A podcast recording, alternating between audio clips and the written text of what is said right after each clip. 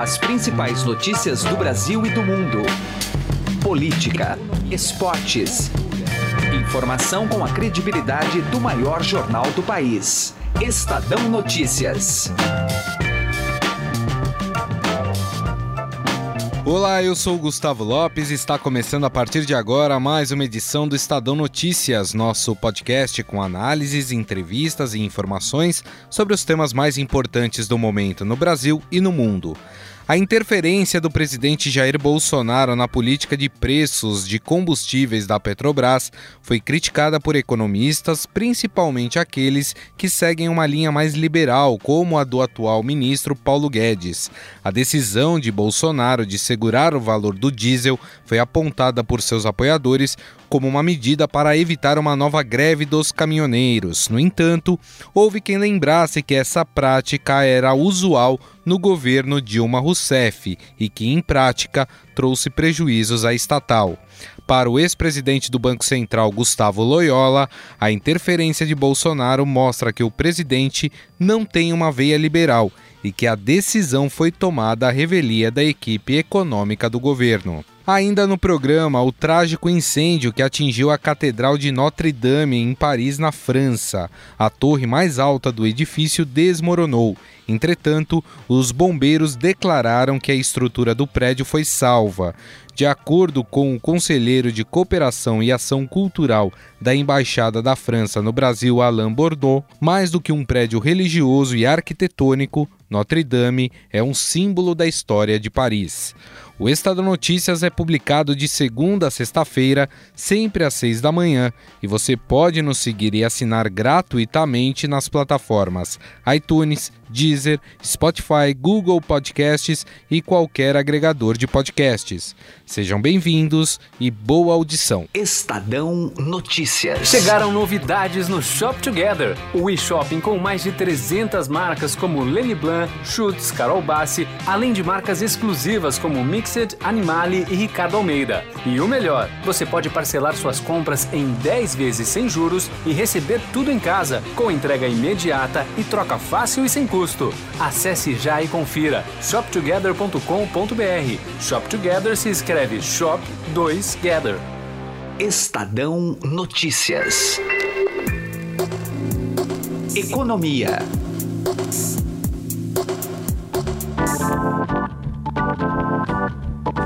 Confira a entrevista feita pelo Emanuel Bonfim sobre a interferência de Bolsonaro na Petrobras com o ex-presidente do Banco Central, Gustavo Loyola. Tudo bem, Loyola? Seja muito bem-vindo. Tudo bem. Loyola, a gente viu o, no que deu o Bolsonaro barrar um aumento do diesel, né, ter uma intervenção direta aí no governo, na política de preços da Petrobras. O mercado ficou realmente, reagiu mal. Né, a Petrobras perdeu valor de mercado na Bolsa de Valores. Ah, é, o que eu queria te perguntar é muito direto. O liberalismo do ministro da Economia, Paulo Guedes, está em risco, Loyola? Bem, eu, eu, eu acho que sim. Eu, eu acho que, que, que essa atitude do presidente mostrou. Primeiro, eu acho que confirmou uma suspeita que é, a maioria tinha de que ele de fato não tem um, uma veia liberal, né? Ele não esse liberalismo do candidato Bolsonaro, agora presidente, foi adquirido já na reta final da campanha, quando ele se associou ao Paulo Guedes, né? É, a trajetória política dele toda não mostra essa, esse, esse pendor aí, esse viés é, libera, é, liberal do ponto de vista da economia. E, e, portanto, essa, essa atitude dele aí barrando o momento da Petrobras mostra uma, uma volta aí, a, a, ou pelo menos uma volta não, uma manifestação daquilo que ele realmente pensa em economia. Ah, um outro aspecto grave, evidentemente, é o fato dessa decisão ter sido tomada na revelia do ministro da Fazenda, né? É, e contrariamente a exatamente aquilo que a equipe econômica tá, vem dizendo desde o início, inclusive em relação à própria Petrobras. Né? Então nós tivemos aí, de fato, é, um retrocesso nesse aspecto. Ah, eu imagino que, que é, de fato, essa, esse, esse episódio é, coloca em risco esse projeto liberal em economia. Né? Tomara que não, tomara que tenha sido de fato só um, algo isolado e tal, mas a verdade é que hoje eh, não se tem, você tem menos garantia, menos segurança de que, essa, que esse projeto liberal, eh, simbolizado pelo ministro Paulo Guedes, vá resistir a essas interferências políticas ao longo do mandato né, do presidente Bolsonaro, que, vamos lembrar, né, tá, apenas se iniciou, né, nós estamos aí há, há praticamente 100 dias do início né, da, da, do seu mandato presidencial, tá bem no, bem no começo mesmo. Né? Do ponto de vista mais técnico, Loyola, é, existe uma solução meio termo, né? A gente lembra da época da, da gestão de Dilma Rousseff, que barrava tudo né, em relação à política de preços da Petrobras. Tivemos também depois, no governo do, do, do Michel Temer, um reajuste quase diário aí nessa política de preços. Dá para imaginar uma saída meio termo? Que, o que seria ideal, hein, Loyola?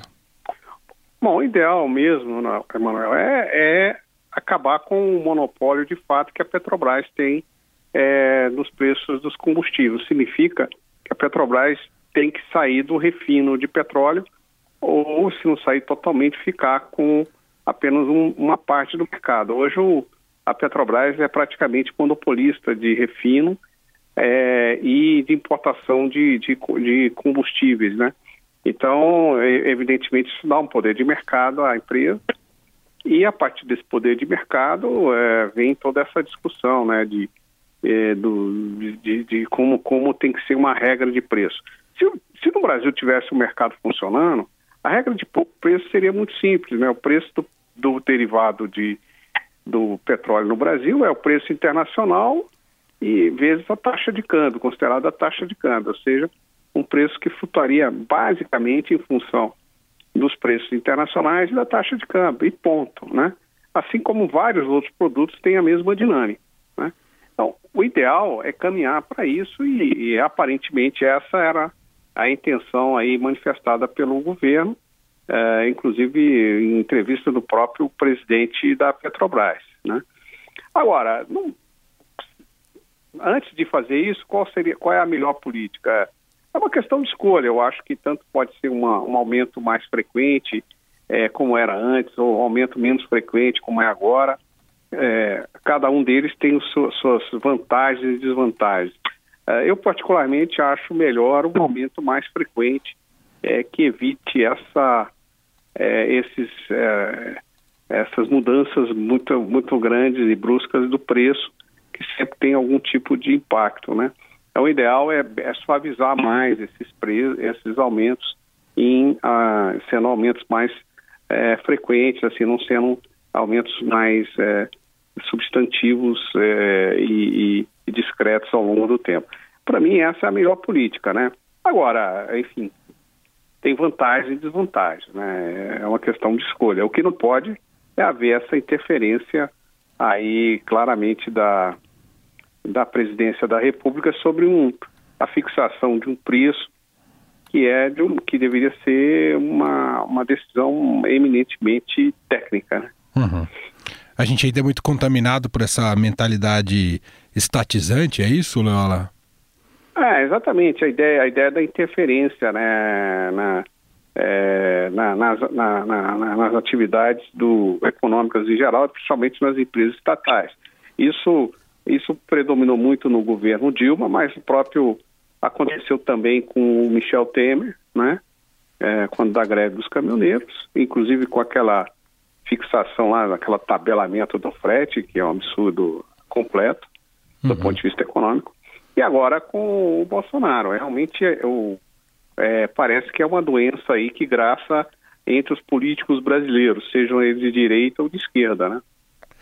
Muito bem, Gustavo Loyola, colunista da Rádio Dourado, economista, foi presidente do Banco Central, gentilmente aqui atendendo a nossa reportagem. Muito obrigado, viu, Loyola? Um grande abraço. Abraço, obrigado. Estadão Notícias.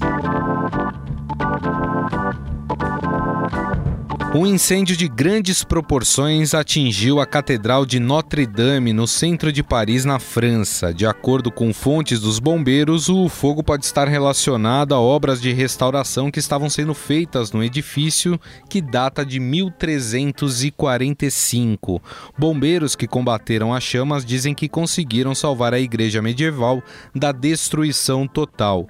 De acordo com o conselheiro de Cooperação e Ação Cultural da Embaixada da França no Brasil, Alain Bordeaux, mais do que um prédio religioso e arquitetônico, Notre-Dame é um símbolo da história de Paris. Mais que um prédio religioso, um edifício arquitetônico uh, importante, é realmente um símbolo, símbolo de Paris, símbolo da, da história francesa, uh, símbolo de, de toda, de toda a história de Paris, desde a Idade Média a, a Catedral Notre-Dame de Paris foi, foi realmente um, um centro, um centro de, de todos os eventos, um centro histórico.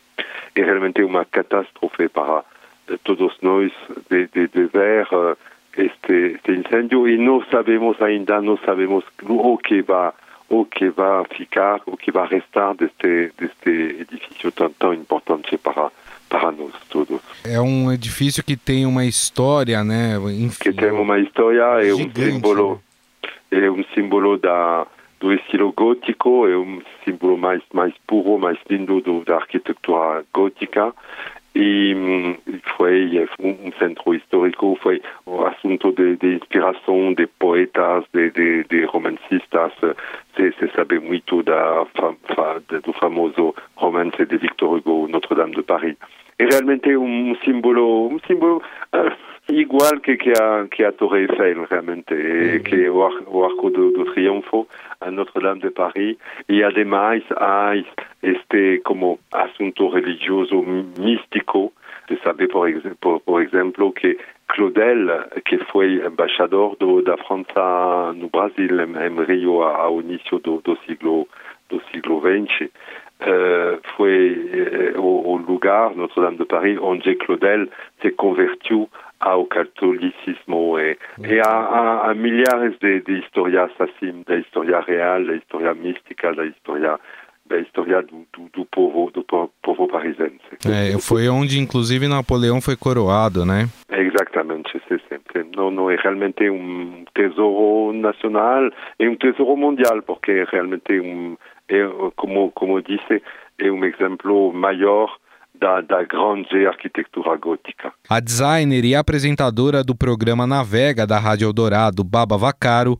conversou sobre a Catedral de Notre Dame com Emanuel Bonfim e Leandro Cacossi e falou sobre a restauração no local. Ela talvez tenha ficado mais famosa pelo romance do Vitor Hugo, o Corcunda de Notre Dame, que foi escrito já no século XIX. Mas era uma, um espaço que é, tem ruínas romanas no subsolo, tem um acervo super importante, tem um órgão incrível do século XVII, tem obras de arte, gravuras, pinturas. E felizmente, se a gente pode dizer que alguma coisa é feliz nessa, nesse momento, as 16 estátuas que ficam ah, adornando as fachadas foram removidas para restauro, então elas não estavam lá nesse momento, né? Quer dizer, o que, pode, que pode até ter causado esse incêndio, né, ainda não é conclusivo isso, né, a retirada dessas estátuas e esse processo de restauração, por outro lado, acabou preservando uma parte do patrimônio aí da, da catedral. Agora, Baba... Pois é. Mas, é, enfim, esse, esse é um projeto, é, desculpa te interromper, mano, é um projeto de restauro que já se estende por muitos anos, uh, de restauro e manutenção, que em geral acontece com isso. Essa catedral foi construída, como eu te falei, desde o século XII, ficou pronta no século XIV, foi palco de cerimônias históricas, lá foi coroado Napoleão Bonaparte, foi beatificado Joana d'Arc, é, enfim, durante a Revolução Francesa, depois ela sofreu com destruição, com roubos, é, depois ela, ela, o primeiro processo de restauro dela foi no século XIX e durou mais de 20 anos foi justamente quando Vitor Hugo uh, escreveu o romance, né? Mas depois disso, uh, nos anos 90, agora do século passado, começou um projeto de restauro e manutenção. Ele sempre tem problemas de verbas e tal, mas um processo, processo de muitos milhões de euros e, e que nesse momento tinha, eu, eu me lembro de ver isso, recentemente estive em Paris, me lembro de ver uh, sinais desses, desses um, dessas construções que se fazem para a manutenção, principalmente manutenção do telhado e tal, que acho que é a parte mais frágil, tem muita madeira e tal. E, enfim, claro que hum, era necessário esse processo de restauração e manutenção. Fica do lado da Sainte-Chapelle, enfim, fica numa parte histórica, central da cidade, tem muita coisa em volta, mas ela fica um pouco isolada, é uma grande praça na frente e tal. Ô, Babi, me conta é, como é que foram as suas experiências visitando diretamente ali Notre Dame. Como é que foi para você? Eu gosto muito de visitar esse tipo de, esse tipo de lugar e principalmente catedrais. É, eu acho que elas sempre me emocionam, é, especialmente as medievais. É, as catedrais ainda com, com arquitetura românica, né, aquelas coisas das, das, uh, paredes mais pesadas e tal. É, e essa já é uma catedral que tem um pouco da, da, dessa cara, mas ela já foi construída num estilo gótico, né, com essa diminuição dessas paredes, criação desses grandes arcos que sustentam a estrutura dela. É, enfim, é, não tem como não se emocionar você entrar num lugar desse, perceber esses vitrais, tudo aquilo que, tudo aquilo que a, casa, a história fica ali nas paredes impregnada, né? Então, realmente é uma perda, é uma perda muito grande, não só para os franceses, mas para todo mundo. Né? Direto ao assunto, com José Neumann e Pinto.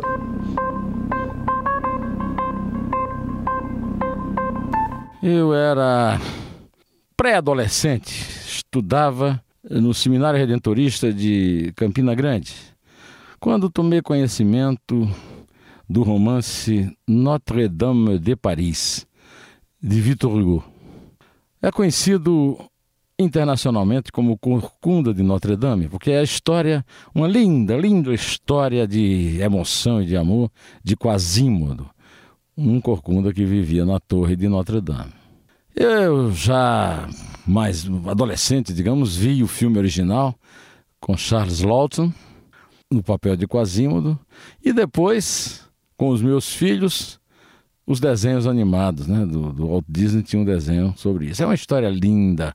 E desde então eu sou, evidentemente, apaixonado pela arquitetura, pela tradição, pela é, religiosidade, pela fé expressa pela construção daquela catedral no século XIV, depois ah, seu acabamento no século XVIII e a a versão final, que é a que eu conheci, que várias vezes visitei, que é essa do século XIX. Essa versão acabou, eu não vou ver nunca mais.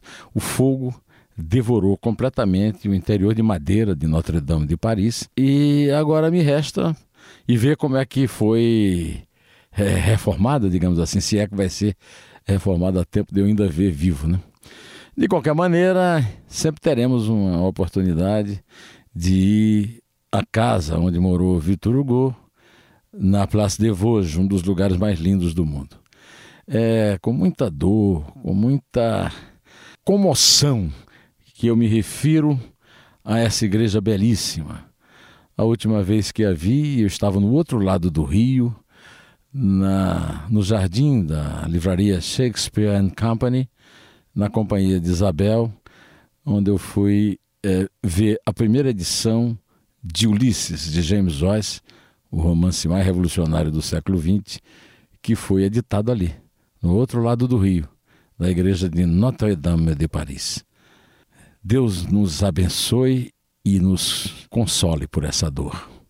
José Neumann e Pinto, direto ao assunto. Estadão Notícias. Alguma vez você já parou e pensou o que 1% pode fazer a mais pela sua previdência? Pode parecer muito pouco, mas faz a conta aí. Em alguns anos, essa diferença pode render uma viagem, uma casa ou até mesmo mais tranquilidade na sua aposentadoria. Agora, não vai descobrir isso só lá na frente, não, né? Compare agora aonde rende mais. E eu garanto para você que a XP é uma ótima opção para sua previdência. Acesse xpi.com.br e traga sua previdência para XP. XP Investimentos, mudando para sempre o seu jeito de investir.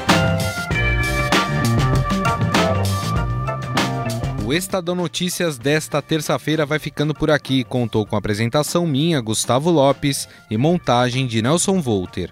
O diretor de jornalismo do Grupo Estado é João Fábio Caminoto. Mande seu comentário e sugestão para o e-mail podcast@estadão.com. Um abraço e até mais. Estadão Notícias.